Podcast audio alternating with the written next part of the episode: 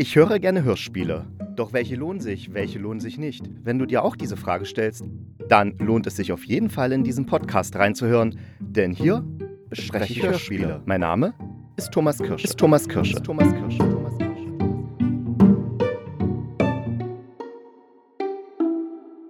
Ja, ist denn schon wieder Mittwoch? Ja, es ist Mittwoch.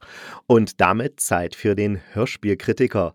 Als erstes möchte ich einmal Danke sagen an meine ganzen lieben Zuhörerinnen und Zuhörer und Zuhörende, denn die letzte Folge, in der ich Korridore und Dreamlab besprochen habe, die ging richtig durch Decke. Das ist tatsächlich so, dass es die erfolgreichste Folge war, ist, die ich jemals gestartet habe und ja, finde ich ganz gut. Natürlich habe ich auch gleich die passende Erklärung dafür gefunden. Also ich bin mir ziemlich sicher, dass einfach da jetzt so ein paar Menschen waren, die beim Hören dieser Folge in Ohnmacht fielen oder starben, ich weiß es nicht genau. Und während sie starben, kamen sie auf die Repeat-Taste oder den Repeat-Button ihres Smartphones und deswegen lief die Folge immer in Schleife und hat dadurch die Zuhörerzahlen so wahnsinnig in die Höhe getrieben. Ich danke diesen Leuten, die das auf sich genommen haben, nur damit ich ein paar höhere Zuhörerzahlen habe. Danke.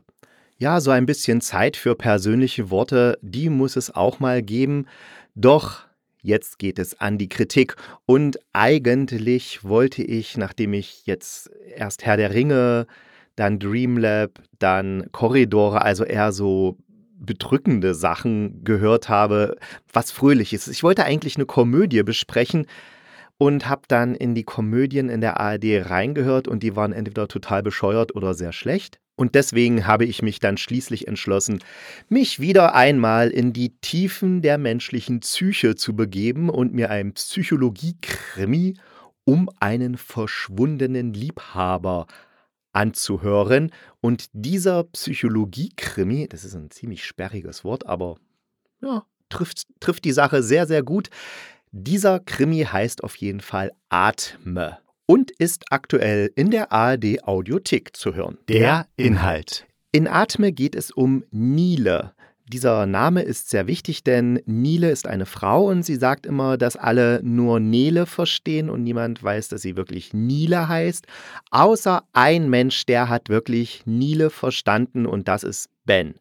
Und Ben ist ihre große Liebe und mit dieser geht sie eines Tages in einen Klamottenladen, um sich ein neues Kleid zu kaufen, was wir aber nicht wissen, beziehungsweise was Nile dann erst verrät. Es soll ihr Hochzeitskleid sein. Aber wahrscheinlich ist es kein typisches Hochzeitskleid, weil die äh, Verkäuferin reagiert so, als ob Nile nur einfach ein normales, schönes Kleid kaufen würde. Aber ähm, das ist jetzt auch nicht wichtig. Wobei es ist doch schon wichtig, denn während dieses Kleiderkaufs verschwindet Ben. Der ist einfach weg. Natürlich versucht ihn Nile per Handy zu erreichen. Sie ruft sogar die Polizei an, aber die sagt eben, naja, der wird bei irgendeinem Freund sein oder was auch immer. Warten Sie mal 48 Stunden, der taucht schon wieder auf. Und Nile ruft dann eben dessen Eltern an, dessen noch Ehefrau. Ja, Ben lässt sich gerade scheiden um und will dann eben Nile heiraten. Jedenfalls erfahren wir das von Nile.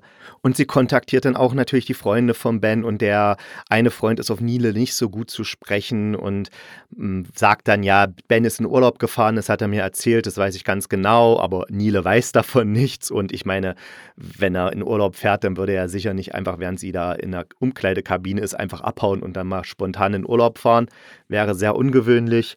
Die Arbeitskollegen sagen, er wäre krankgeschrieben und das wird immer mysteriöser und die Schwiegereltern, also ihre zukünftigen Schwiegereltern geben ja auch keine Auskunft, weil sie eben nicht akzeptieren wollen, dass Nile und Ben jetzt zusammen sind. Sie hängen immer noch an der Ex-Frau, also der Flo, Florence. Also die spielt auch noch eine wichtige Rolle in der ganzen Sache.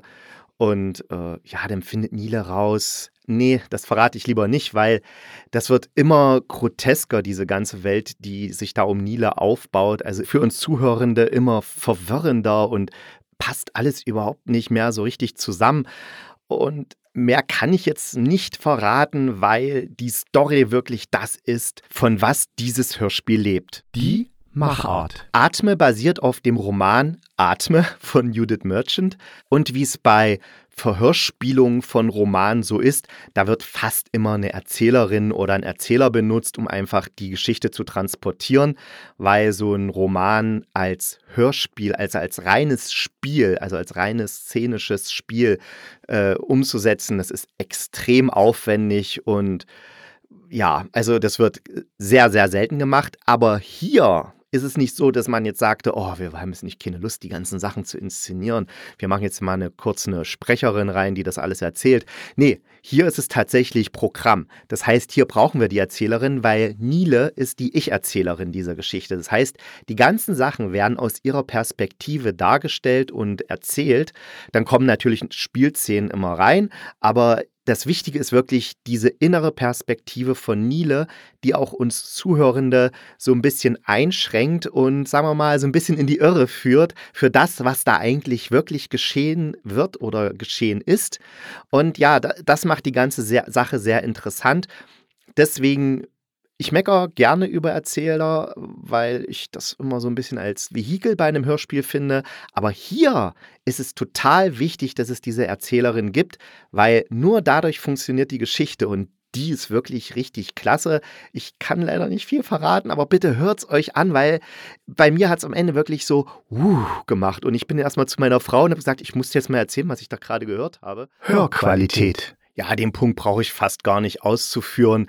Also die Hörqualität ist extrem hochwertig. Mir ist es aufgefallen, gerade am Anfang, wenn die da, die Nile in dem Geschäft ist, um da ihre Kleider anzuprobieren, da ist die Atmosphäre, also man hört das Geschäft so drumrum, die Leute, wie sie da rumlaufen und irgendwas ablegen und so, die ist so authentisch und so realistisch inszeniert, beziehungsweise wahrscheinlich auch vor Ort aufgenommen. Ich weiß es nicht, wie sie es gemacht haben. Auf jeden Fall ist die so klasse, dass ich mich echt ein paar Mal umgedreht habe, weil ich gedacht habe, hinter mir steht jemand oder jetzt kommt jemand rein.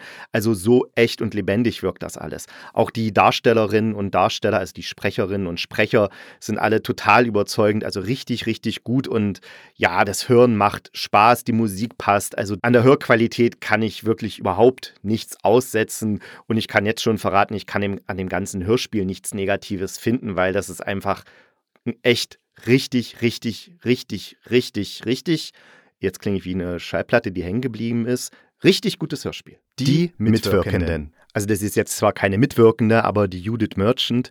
Das klingt jetzt so englisch irgendwie, aber es ist eine deutsche, also wird Merchant geschrieben, aber jetzt im Hörspiel, also beim, bei der Abmoderation wird Merchant gesagt, darum denke ich mal, sie wird auch so gesprochen. Die ist Jahrgang 76 und es ist eine deutsche Krimi-Autorin und ist zum Beispiel bekannt für Nibelungenmord oder Lorelei singt nicht mehr. Da hat man sicher, das hat man schon mal gehört, oder Die Lügen jener Nacht oder Rapunzelgrab. Thriller ist eben Atme, Schweig gibt es auch noch. Mal sehen, ob es das auch als Hörspiel gibt. Na, mal gucken. Auf jeden Fall, ja, eine. Ich weiß jetzt nicht, wie die Bücher sich lesen, aber wenn die sich nur halb so gut lesen, wie das Hörspiel ist, dann Wahnsinn, okay.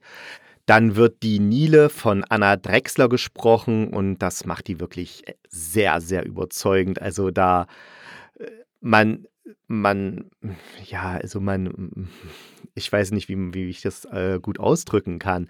Also man ist immer bei dieser Frau und hat auch so viel Mitgefühl und Mitleid für sie. Und äh, wenn ich jetzt, ich, ich darf einfach nicht zu viel drüber erzählen, weil sonst verrate ich zu viel.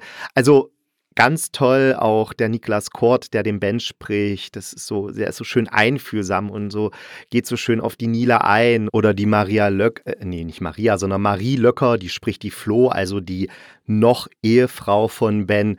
Die macht es auch herrlich. Sie ist so hart und, und abweisend und dann nachher wird sie doch irgendwie weich. Und also das ist alles so, so richtig, richtig gute Hörspielsprecherinnen und Sprecher, die diesem Hörspiel wirklich ein perfektes Leben verleihen. Und das liegt natürlich auch an der Regie von Kirstin Petri, die zum Beispiel auch Schweig gemacht hat. Ah, jetzt sehe ich es. Ja, jetzt habe es gefunden. Es gibt tatsächlich Schweig auch als Hörspiel. Äh, das muss ich vielleicht. Äh, Momentchen. Ich habe jetzt gerade Schweig in der ARD-Audiothek gesucht und es ist tatsächlich da. Und ich trottel, ich habe das gehört. Das war total genial und ich wollte unbedingt eine Kritik darüber machen. Hab's aber einfach im Trubel der Vorweihnachtszeit vergessen. Das kam am 9.12.22 raus. Das heißt, da war ich noch so irgendwie noch nicht, da habe ich ja Moorland gemacht und dann das Kreuz auf dem Erlenberg, einer hat dann Get Out. Und dann habe ich noch mit Hans meine Sendung gehabt. Und deswegen habe ich das total vergessen. Dieses Schweig ist auch so genial. Stimmt, es hatte genau diesen Kniff, wie ihn jetzt auch in Atem hat. Also Schweig werde ich auf jeden Fall auch noch besprechen. Versprochen an dieser Stelle. Und äh, ja, eigentlich ging es ja nur um, nur, also es ging ja um die Kirstin Petri, was die alles so an Hörspielen gemacht hat. Also Atme und Schweig. Schweig werde ich auf jeden Fall noch besprechen. Dann Ellenbogen, Don Quixote hat sie auch gemacht. Also, die hat da wirklich ein Händchen für die Judith Merchant äh, so richtig äh, zu interpretieren und rüberzubringen. Also, ja, Schweig. Ich hatte es so vergessen. Mein Fazit. Mein Fazit, wie kann es anders lauten als anhören, anhören, anhören. Das sind 50 Minuten deines Lebens und du wirst 50 Minuten richtig gut unterhalten werden. Du wirst einfach eine sehr interessante und eine wirklich äh, unerwartete Story hören, die dich auf eine falsche Fährte führt und dann wieder auf eine falsche Fährte. Und am Ende passt dann doch wieder alles zusammen. Und dabei gibt es auch so psychologische Feinheiten und, und, und interessante Figuren. Und ja, also anhören, mehr kann ich dazu nicht sagen. Der Ausblick. Es kann nur einen Ausblick geben, und zwar Schweig von Judith Merchant. Genau, darauf bin ich ja in dieser Folge aufmerksam geworden, dass ich das ja eigentlich besprechen wollte, weil ich es so genial fand und es einfach vergessen habe. Und ja, das gibt's dann beim nächsten Mal. Bis dahin wünsche ich euch eine richtig schöne Restwoche. Arbeitet nicht zu viel und geht ein bisschen raus in die schöne Welt, denn. Nee, warum eigentlich? Ihr könnt auch drinnen bleiben. Wie ihr wollt. Tschüss.